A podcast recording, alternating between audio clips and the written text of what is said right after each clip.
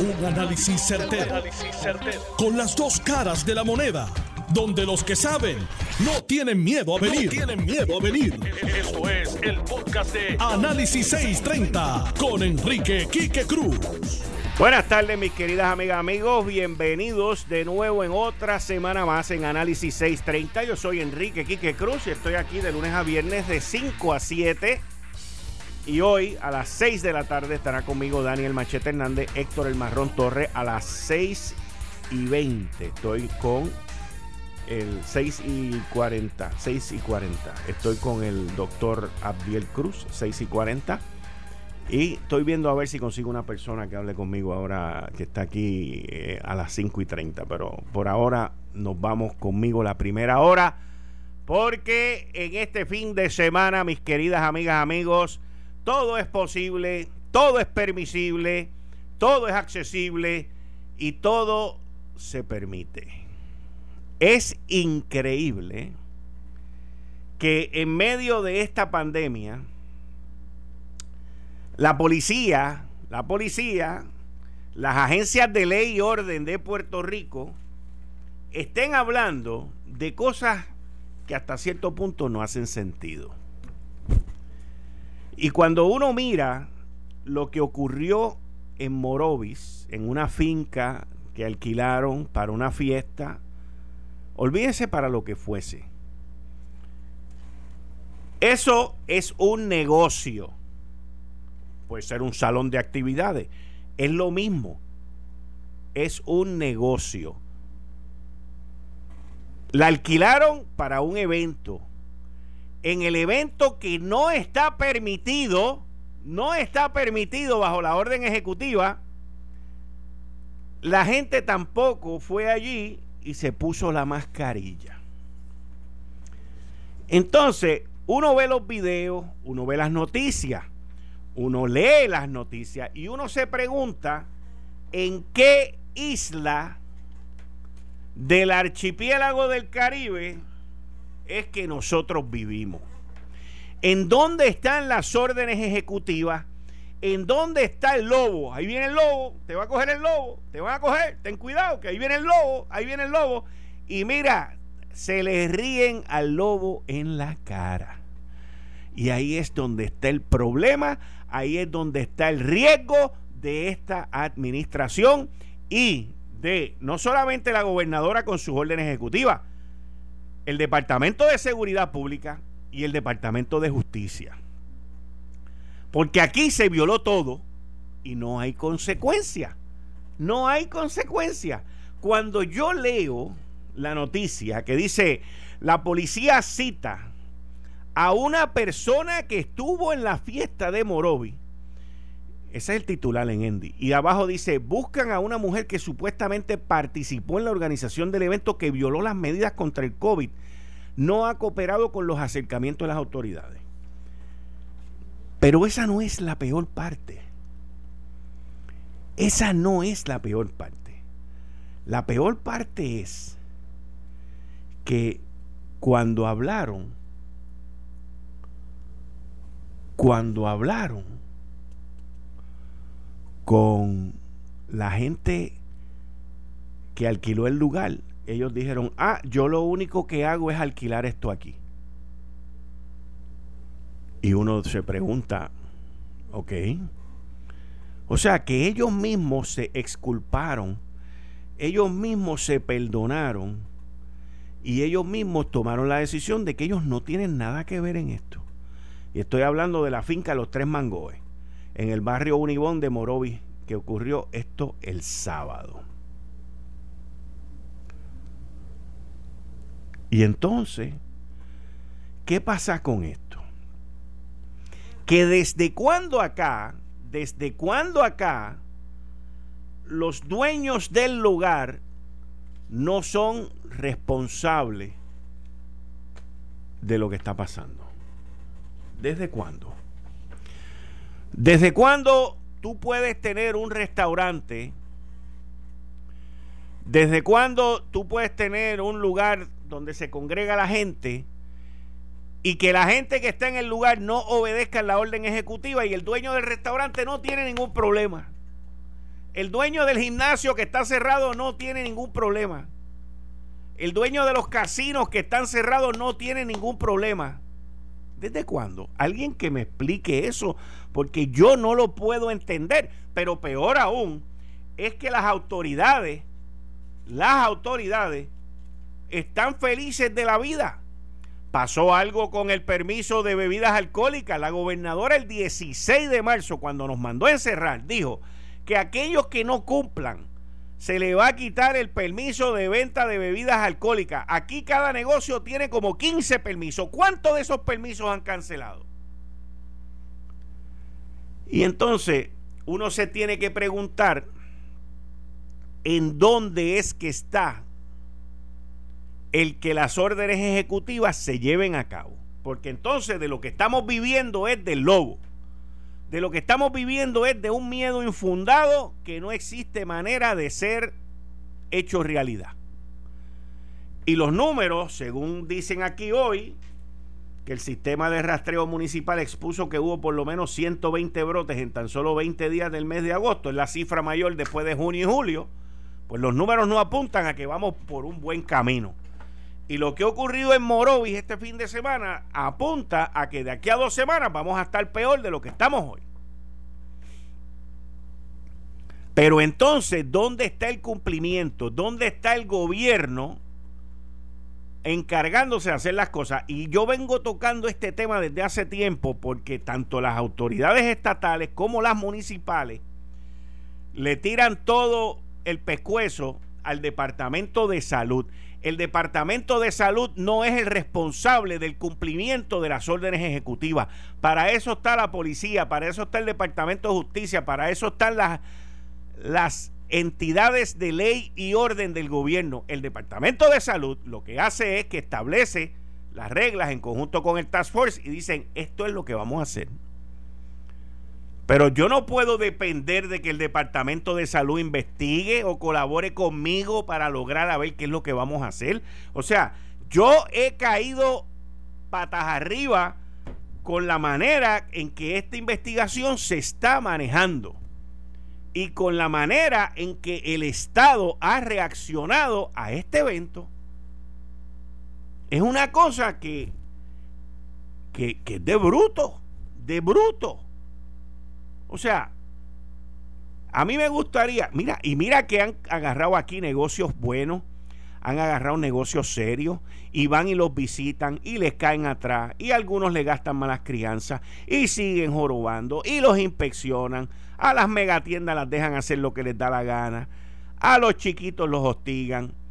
Y ahora viene esta gente en Morovi, hacen ese bembé y se lavan las manos como Poncio Pilato y dicen que no fueron ellos busquen a los organizadores. Eso no es así. Eso no es lo que dice la orden ejecutiva. Eso no es lo que nos han dicho por los últimos seis meses. Aquí todos somos responsables. El dueño del negocio es responsable.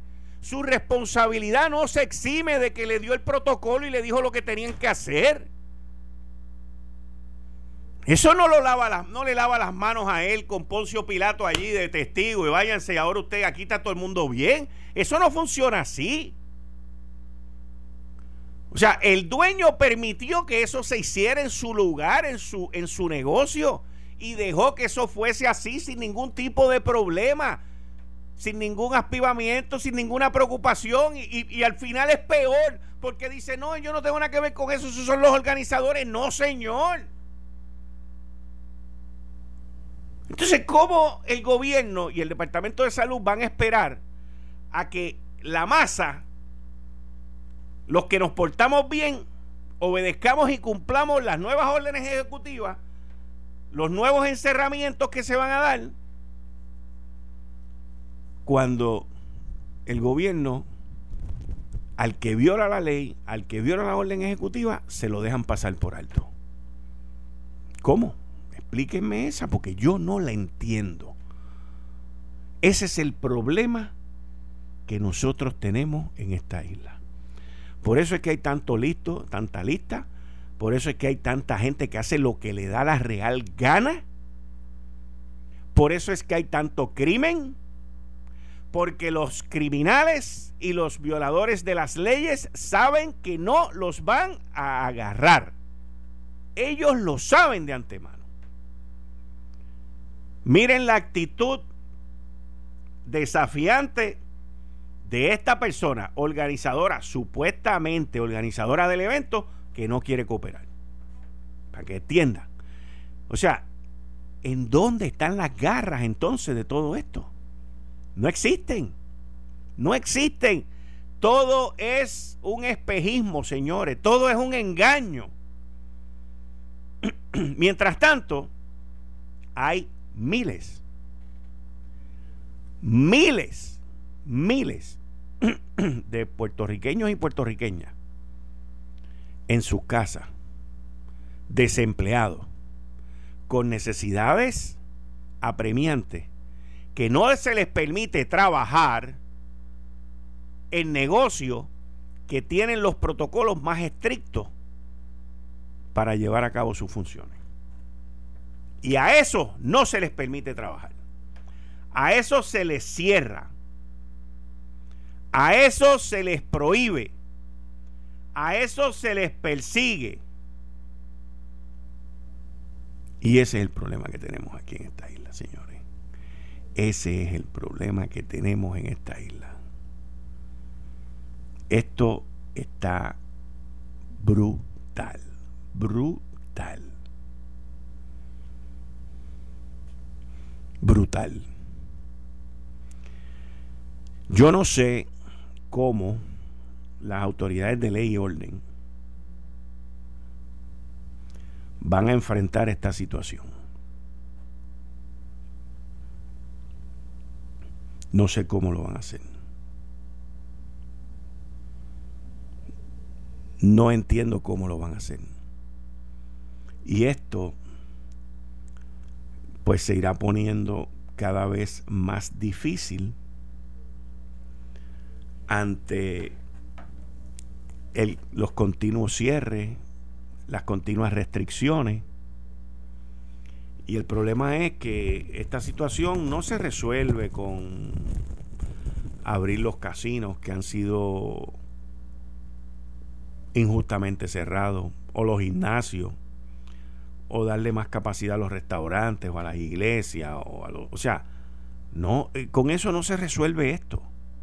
Esto se resuelve con ordenamiento. Esto se resuelve metiendo a la gente presa. Esto se resuelve agarrando a aquel que está violando la orden ejecutiva, aquel que viola la ley. O sea, esto es algo que... Y, y, lo peor de todo es en el momento en que esto ocurre.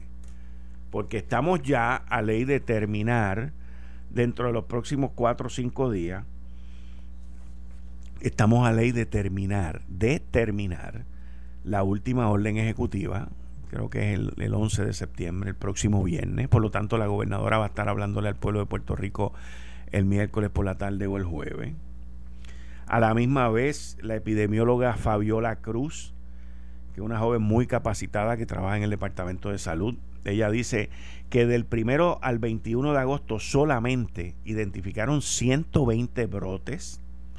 Y ella dice que eso es muchísimo y lo más preocupante es que solamente un 3% de esos brotes fue asociado a viajeros. Lo que yo vengo diciendo aquí desde marzo 17, que fue la primera vez que hablé.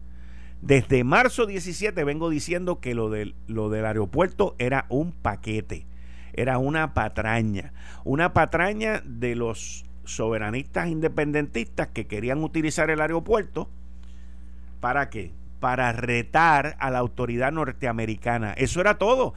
Y muchos miembros de la prensa se le fueron en el corillo repitiendo el, mismo, la misma desinformación. No, porque llegó alguien, no, que aquel no se puso la mascarilla, no, que el otro. Todo era, todo era para retar a la FAA. Todo era para retar la autoridad americana, porque la autoridad americana es muy distinta a la autoridad puertorriqueña. Si usted viola una ley con los federales, a usted le van a meter leña. Aquí te van a decir, vete para tu casa porque bendito me dio pena. Y aquí la gente no se da cuenta de los movimientos que hay por debajo de la mesa, movimientos separatistas por distintos sectores, o le podemos llamar distintas cédulas, ¿ok? Distintos grupos que tienen distintas asignaciones y una de ellas era el aeropuerto. Y después de las elecciones o durante las elecciones vamos a ver que hay otro grupo que está enfatizado en que en decir que las elecciones son fraudulentas, que no me dejaron votar. Óigame, escúchelo hoy, así va a ser. Va a venir un paquetón de gente y va a decir, no, las elecciones las robaron porque a mí no me dejaron votar. tú no votaste porque no te dio la gana, brother. Así de sencillo es esto. Pero la epidemióloga del Departamento de Salud, Fabiola Cruz, dijo que solamente el 3% tiene que ver con los viajeros. Yo no soy epidemiólogo, yo no soy científico, pero sé los números y hablo con la gente que sabe de esto. Y desde marzo 17, cuando empezamos con esta revolución, sabía que no era el aeropuerto, no era el problema. Ah, pero ese era el hit parade. Ese era el, flavor of the month. Ese era el, el, sabor del mes. Y duró marzo, abril, mayo.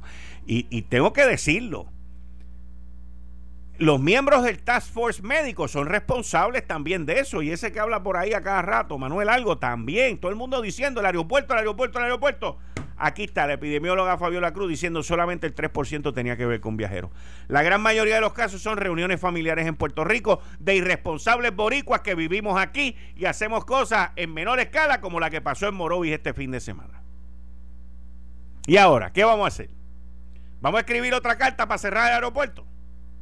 porque hay un problema en Morovi. Ahora, eh, lo más probable es que alguien por ahí venga y diga que los tipos de Morovi llegaron en X línea aérea y que ellos fueron los que montaron lo de Morovi, que allí no habían boricuas, que aquí los que estaban eran boricuas que viven allá. Eso, es, eso saldrá mañana en algún sitio. Porque así es Puerto Rico. Pero la realidad de esto es que aquí todos somos responsables de lo que está pasando en esta isla. Yo asumo mi responsabilidad denunciándolo y analizándolo. El Departamento de Seguridad Pública tiene que asumir su responsabilidad investigando a todo el mundo. Y si el Departamento de Seguridad, y Fiscalía Estatal decidieron perdonar al dueño de la finca, fantástico. Pero tengan algo bien claro, tenemos que perdonar al del chinchorro, tenemos que perdonar al de la cafetería, tenemos que perdonar al del gimnasio cuando abra, tenemos que perdonar a todo aquel que esté cumpliendo y que por una persona, no 200 ni 300, por una persona le cierren el negocio. Porque así es como pasan en esta isla. Así es como ocurren las cosas en esta isla. Y yo me pregunto, las autoridades municipales en Morovi, nadie se enteró de lo que estaba pasando el sábado. Nadie vio los carros entrar a la finca. Nadie llamó a la policía. Nadie en Morovis le importó nada. Alcaldesa, ¿qué pasó?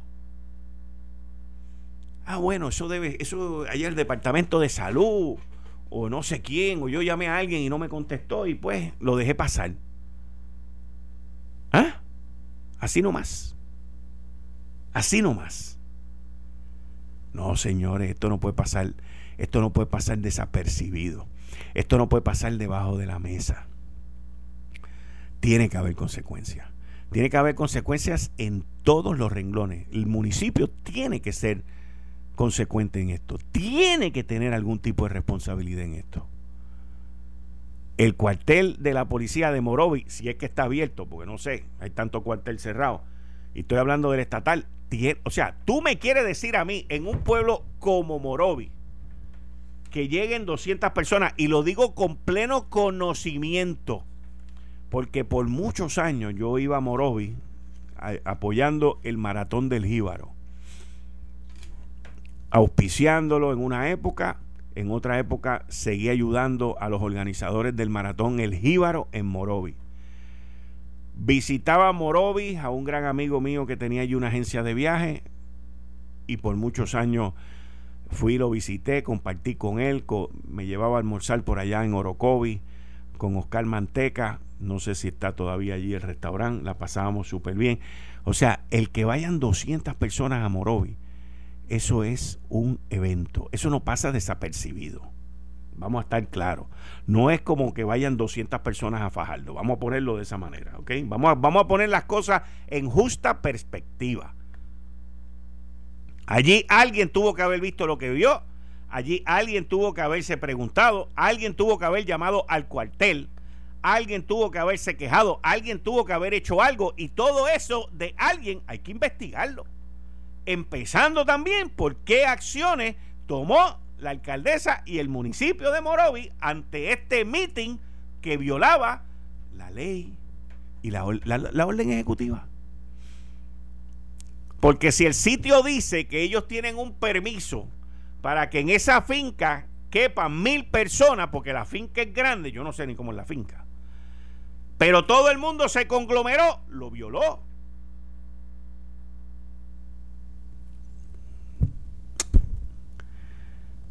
Por eso es que estamos como estamos, señores. Por eso es que estamos como estamos. Por eso es que no echamos para adelante. Porque aquel que viola la ley es el que sale bien. El que no trabaja sale bien. El que no hace las cosas bien sale bien. Y toda la gran mayoría de los que trabajamos, obedecemos, nos ponemos la maldita mascarilla esa. Y, y es la verdad, es la verdad. Lo digo como es. Yo me la pongo, pero es una maldita mascarilla. O sea, eso molesta. Yo prefiero no salir y quedarme donde esté para no tenerme que poner la vaina esa. Y las he probado todas. Y todas me molestan. Pero la uso porque sé que no me quiero contagiar. Y no quiero yo tampoco contagiar a mi familia. Por eso es que la uso y me la dejo puesta, me da dolor de cabeza. Este, me pasan 20 cosas, pero sigo por ahí. Entonces, ¿qué pasa? Que estas cosas que ocurren atrasan el que algún día yo me pueda quitar la mascarilla, al igual que tú. Y lo que hacen es que enaldecen el que haya más restricciones, más cierre y más jorobeta con la mascarilla. No, hombre, no, mano. O sea, uno se frustra con esto, pero la frustración mía no es la mascarilla, by the way. La frustración mía es que la gente viole, haga lo que le dé la gana y el gobierno, las autoridades de ley y orden no hagan nada, que no hayan consecuencias. Eso es lo que me joroba a mí bien brutal. Eso es lo que me, me enerva a mí la situación que estamos viviendo. Eh, estás escuchando el podcast de Noti1. Análisis 630 con Enrique Quique Cruz. 5 y 33 de la tarde de hoy, lunes 7.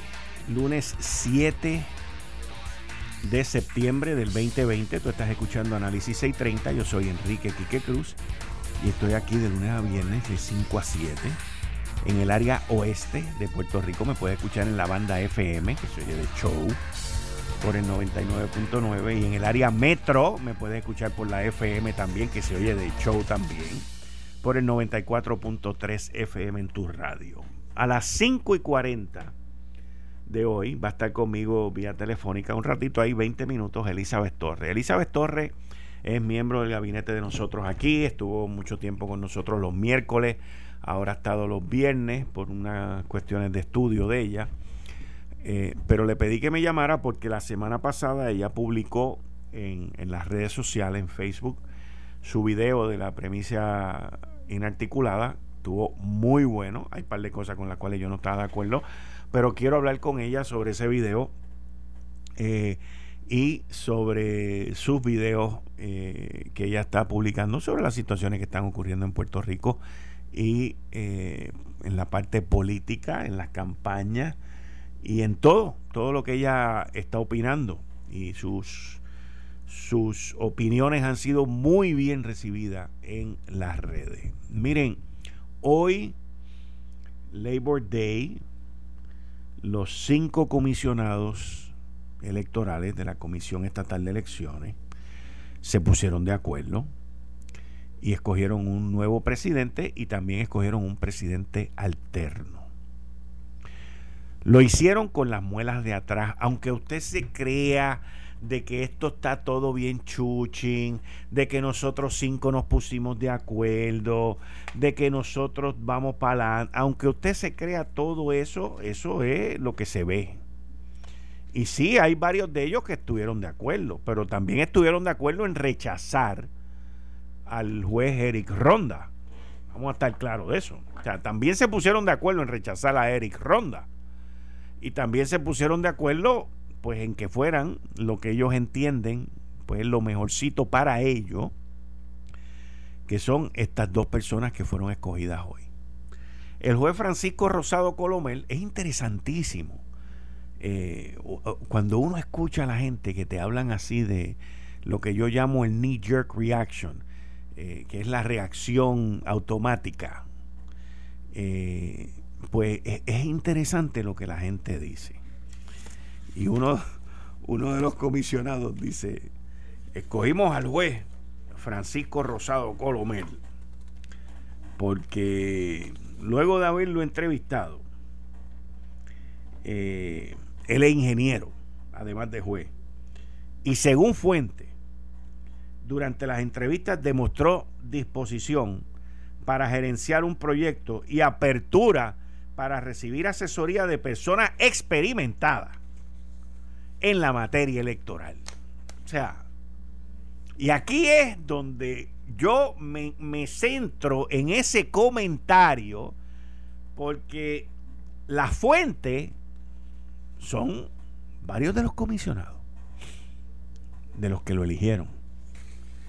Pero lo interesante de esas fuentes que dieron esa información es que ellos vieron en este juez apertura para recibir asesoría, y aquí es donde viene la mejor parte, de personas experimentadas en la materia electoral. A mí esta parte de que tú tengas apertura a que te aconsejen, a que te asesoren, eh, siempre me llama la atención. Porque los que aconsejan y los que asesoran, y me incluyo a mí en esa parte de asesor, de asesor y de asesorado, eh, es, una relación bien dinámica que puede causar grandes desilusiones. Y esto no tiene nada que ver con la Comisión Estatal de Elecciones, pero sí tiene que ver con la relación entre estos cinco comisionados y el juez que acaban de nombrar y la jueza que acaban de nombrar alterna. Y le voy a explicar por qué. Porque la madurez del asesor se llega cuando el asesor entiende en que él puede asesorar, pero a quien él asesora es a quien le toca tomar las decisiones y hacer lo que le dé la gana. Y hay muchos asesores que se molestan, se frustran, tienen grandes tribulaciones, porque luego que asesoran, pues la gente no hace lo que fueron asesorados y hacen completamente lo opuesto. Esa es la naturaleza del ser humano. Para eso es que uno tiene asesores. Uno tiene asesores para que te den una opinión, una tercera opinión, una cuarta opinión. Y luego tú agarras todo eso y tú tomas la decisión. Porque como muy bien decía Rafael Hernández Colón en esa frase célebre, si mías han de ser las responsabilidades, mías han de ser las decisiones. Por lo tanto, hay gente que se molesta y a estos comisionados les va a pasar eso de que cuando ellos vengan a asesorar, fíjense que ellos ya establecen eh, esto, esta frase y esto que ellos acaban de decir es una cosa muy importante que no puede pasar por debajo de la alfombra. Que este señor, voy ahora contigo, Elizabeth, que este señor, que fue Francisco Rosado Colomer, es, a, tiene apertura a, que lo asesoren personas experimentadas. O sea, que de plano, de plano, esas fuentes están diciendo que ellos saben más de eso que él. De plano. Para que usted sepa cómo empezó este baile. Así que esto no es peaches and cream. Y este no es el flavor of the month. Tampoco es el saborcito del mes. Porque cuando uno escucha a alguien hacer ese tipo de declaración de parte de uno de los comisionados electorales, ya usted sabe que ese lo sabe todo. Y si no hacen lo que él dice, van a haber problemas y van a terminar en corte. Acuérdate que te lo dije hoy a las 5 y 41, el mismo día que lo nombraron. Porque ya ellos se denominaron como los lo todo. Y ahí hay un serio problema. Pero yo no les quiero dañar el lunes porque ellos se sienten muy contentos y muy sabiéndolos. Así que, Elizabeth, ¿cómo estás? Saludos, buenas tardes, Quique, y saludos a todas las personas que nos escuchan en la tarde de hoy. Un abrazo. Vi tu video, el último que, publicaste, eh, y me gustaría que nos dieras un resumen sobre él. Eh, sí, bueno, este video que yo lancé hace unos días atrás eh, ha tenido una acogida tremenda. Tiene casi 14 mil shares ya y, tiene cerca de, de 400 mil views. Y es porque me parece que ese video es un despertar de una realidad histórica que estamos obviando, eh, unas conexiones asociadas al movimiento Victoria Ciudadana de movimientos de izquierda latinoamericanos y puertorriqueños que se han unido detrás de ese movimiento para empujarlos desde una perspectiva financiera y también ideológica y me parece que el pueblo se merece conocer la verdad de qué es lo que trae el Partido Victoria Ciudadana y quiénes son los que están financiando ese movimiento. ¿Qué es lo que trae y quiénes lo están financiando? Bueno, en, mi video, ¿verdad? Que exhorto al público que quiera saber un poquito sobre esas conexiones y sobre ese viaje que yo hice en el video, un viaje histórico con evidencia eh, factual. Muy buena, muy buena. Sí, hago una conexión desde el foro de Sao Paulo con el portavoz principal de, de esa de ese foro que más adelante yo voy a hablar en detalle sobre todo esto, el foro de Sao Paulo que fue eh, fundado por eh, Fidel Castro y también por Lula da Silva, el, el presidente del Partido del Pueblo Trabajador en Brasil, que también se convirtió en un, en un líder dictatorial en Brasil. Eh, eh, son personas que impulsan el comunismo en América Latina. Y entonces el Foro de Sao Paulo tiene un portavoz en Puerto Rico que se llama Julio Muriente, que es catedrático de la Universidad de Puerto Rico de la Facultad de Ciencias Políticas. Y esa persona, ¿verdad?, eh, está atada a todos estos movimientos y esa persona también estuvo en el lanzamiento del movimiento Victoria Ciudadana el Teatro Tapia eh, hace unos años atrás y es la persona que está como portavoz de, portavoz de esas voces de la ultraizquierda radical en Latinoamérica, en Puerto Rico. Claro, yo lo ato porque también hay líderes feministas y femeninas, ¿verdad? Dentro del movimiento que fueron parte del Junte M18 junto con Carmen Yulín Cruz, María de Lourdes, Alexandra Lugaro y, ¿verdad? y las voces del movimiento eh, independentista nacional ostosiano y entonces este verdad hago como una conexión pero que parece compleja pero es bastante simple de cómo las pequeñas fuerzas de la ultraizquierda se han unificado dentro del Partido Movimiento Victoria Ciudadana y de hecho Quique quiero adelantar que hay un movimiento de artistas que apoyan a la ultraizquierda como Residente Calle 13, Bad Bunny, Ricky Martin y otros artistas también que van a darle van a intentar darle un empuje al movimiento Victoria Ciudadana en las próximas semanas. Eh, se unen también a este esfuerzo, ¿verdad? Personas como Carmen Yulín Cruz. Detrás de ellos también está Aníbal Acevedo Vilar, yo lo he dicho muchas veces y en ese video yo lo dejo muy claro todo, todas estas conexiones. Eh, también está con ellos el partido MUS, a través de distintas personas, tienen a la SPT, Sindicato Puertorriqueño de Trabajadores, son como pequeños grupos que se han unificado dentro de una agenda común, que es la agenda urgente del Partido Victoria Ciudadana, eh, que están impulsando estas ideologías de ultra izquierda en Puerto Rico están tratando de unir esfuerzos, es lo que están tratando de hacer. Eh, eh, esfuerzos económicos y como te digo esfuerzos ideológicos ahí también está el Partido del Pueblo Trabajador que como tú bien sabes el líder de ese partido y el portavoz en las pasadas elecciones era Bernabe y también Mariana Nogales y todas estas personas se fueron unificando Ahí también está el representante Manuel Natal Albelo, que como tú sabes gana la silla a través del Partido Popular Democrático, abandona el partido, traiciona a sus votantes, ¿verdad? Que creyeron en, su postura en un momento dado y se une a este esfuerzo. Manuel Natal Albelo fue financiada su campaña en el pasado cuatrienio por la SPT, que es el Sindicato Puertorriqueño de Trabajadores, y este como como te puedo decir es una unión de esfuerzos parece complejo pero no lo es. La ultra izquierda en Puerto Rico se ha organizado bajo el movimiento Victoria Ciudadana cuya portavoz es Alexandra Lugaro que podemos de ella señalar mil cosas negativas e ilegales como el plagio como verdad expulsar a una empleada por ser dominicana y ellos van a, a, mantenerse silentes porque la agenda ideológica va por encima de cualquier compromiso moral, ético o legal. Este, fíjate, yo escribí hoy una columna para endy.com que deben de estar publicándola entre hoy y mañana en digital. Eh, pelón no, la del miércoles. Eh. La de digital la escribí sobre lo de Morovi. Pero escribí para el miércoles, esta es la del miércoles, la escribí hoy. Eh, referente a algo que tú mencionas ahora, que es el envolvimiento por parte de los artistas y de personas reconocidas ante la juventud. Y, y yo voy un poquito más allá en la columna. Yo, yo pienso que la ficha que ellos buscan no es que Alexandra Lúgaro gane las elecciones, porque yo entiendo que todos ellos entienden que no la va a ganar. Y tampoco que quede inscrita, porque yo entiendo que el partido va a quedar inscrito.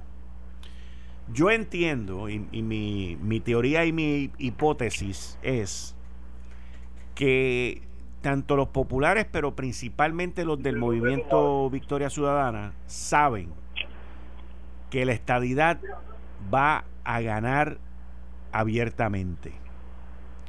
Y yo entiendo que el enfoque de ellos es para que voten por el no. Por el no en el plebiscito. Y cuando tú miras la historia hacia atrás, y me fui, me senté, fui a la Comisión Estatal de Elecciones, busqué los números, la tendencia es clara. La tendencia es bien clara. Y el Partido Popular está eh, distraído con Victoria Ciudadana y tienen uno de sus principales aliados ahí en contra del no. Por eso yo siempre, eh, desde que se formularon ya los candidatos, eh, el candidato ideal para hacer una alianza es Charlie Delgado y, y Lúgaro, porque ella sabe que la gobernación no es de ella. Eso ella lo sabe. Sí. Y, el Partido Popular sabe que con esa alianza los puede llevar a la victoria. Pero la victoria de la estadidad, ni Lúgaro, ni Delgado, ni Dalmau la pueden despintar. Solamente la pueden malograr igualito que lo hicieron en el 2012 cuando ganó la estadidad. Que es que si la estadidad gana y la gobernación y Pedro Pierluisi no sale gobernador, estamos fritos. Estamos fritos.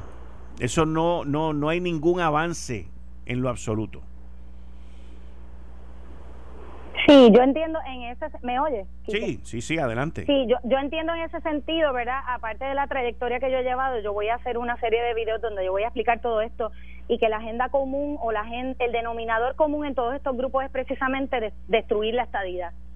Eh, ellos han hecho alianzas también con, con, algunos demócratas en los Estados Unidos, Nidia Velázquez, Luis Gutiérrez, que aunque no es una voz viva ahora en la política, sí es una voz viva en el como analista político, ¿verdad? En los medios y hay una agenda trazada en contra de la estadidad y ellos están aunando esfuerzos con los grupos en Puerto Rico que también apoyan el antiestadismo. O sea, nosotros tenemos que entender que estos son voces que se están unificando y no los podemos eh, no los podemos, ¿verdad?, devaluar porque tienen tienen una fuerza no es una fuerza mayor a la estadidad, pero tienen una fuerza, por ejemplo, de hacer que no haya la misma participación en cuanto al voto para tratar de minimizar el efecto de que la estadidad gane como sucedió en el 2012. Y eso estamos claros. Ellos saben que Alexandra Lugaro no va a ganar, ellos están utilizando a Alexandra para atraer un voto joven, porque ella tuvo 175 mil votos y eso es una realidad incuestionable.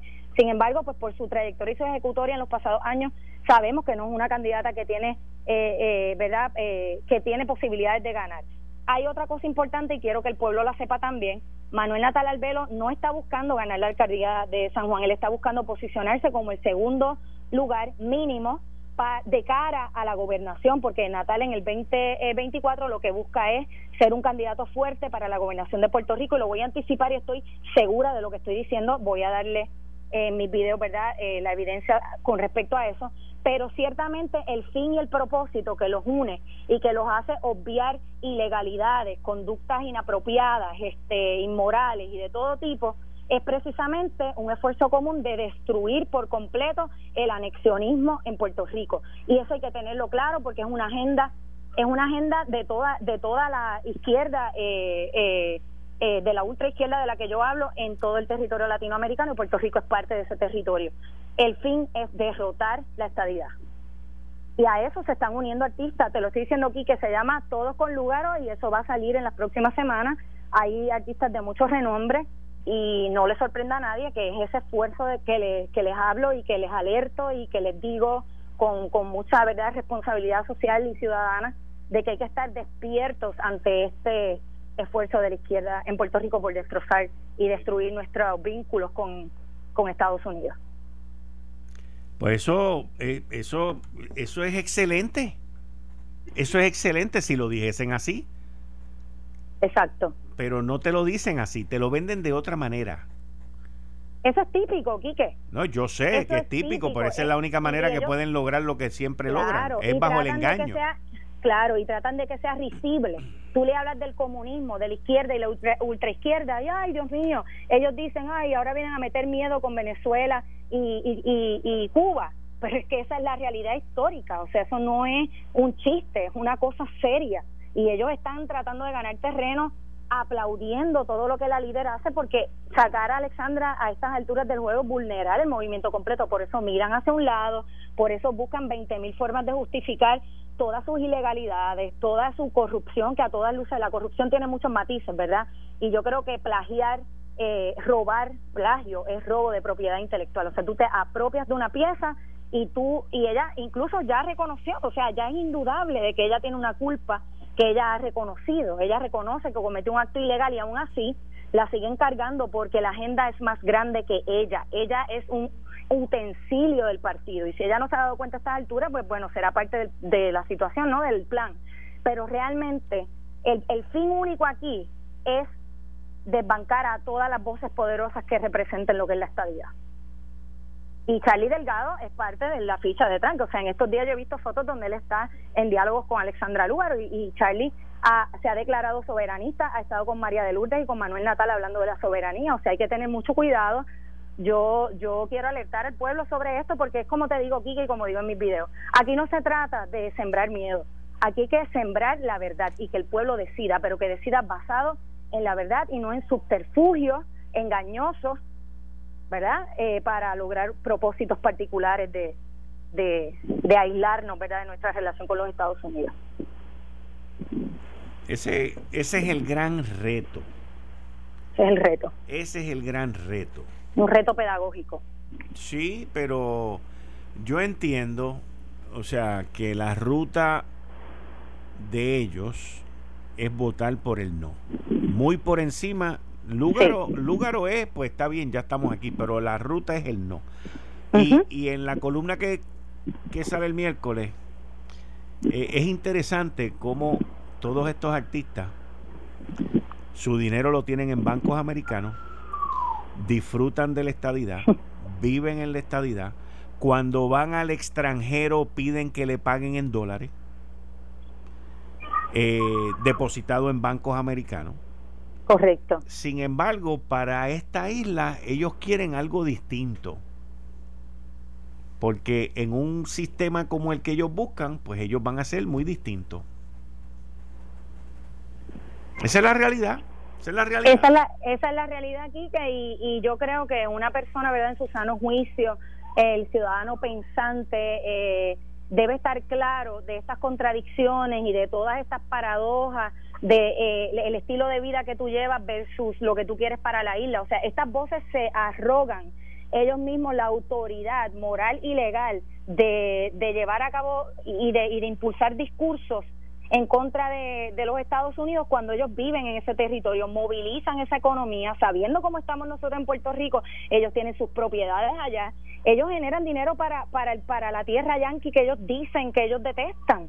Entonces, pues es un doble discurso, es una doble línea, es un doble, es un doble estándar que el puertorriqueño sensato, sabio, prudente, razonable, jamás debería aplaudir, jamás debería ni siquiera rozar la idea de, de darle poder a esas voces. La derecha en Puerto Rico, ¿verdad? Si se quiere llamar así, el centro, la derecha, como sea, eh, tiene que despertar. Estas personas son un grupo y parece que son multitudes y nosotros lo hemos permitido con nuestro silencio. Tenemos que despertar la derecha, tenemos que ir a votar, Quique, esto es bien importante. Ellos quieren desalentar el voto, ¿verdad? A través de su discurso de ni rojos ni azules, pero lo cierto es que lo que quieren es desalentar ese voto de la derecha y no puede ser posible. Hay que salir a votar. Y verás cuando nos estemos acercando que se van a formar dos o tres líos y veinte cosas para que la gente le coja miedo ir a votar. Cierto. Porque eso es parte de la estrategia. Eso es así. Elizabeth, muchas gracias. Nos hablamos en la semana. A ti, Quique, y saludos a todo el pueblo. Un abrazo fuerte. Bien, muchas gracias. Y ustedes escucharon Elizabeth Torres de la premisa inarticulada. Esto fue el, podcast de Notiuno. Análisis 630 con Enrique Quique Cruz. Dale play a tu podcast favorito a través de Apple Podcasts, Spotify, Google Podcasts, Stitcher y notiuno.com.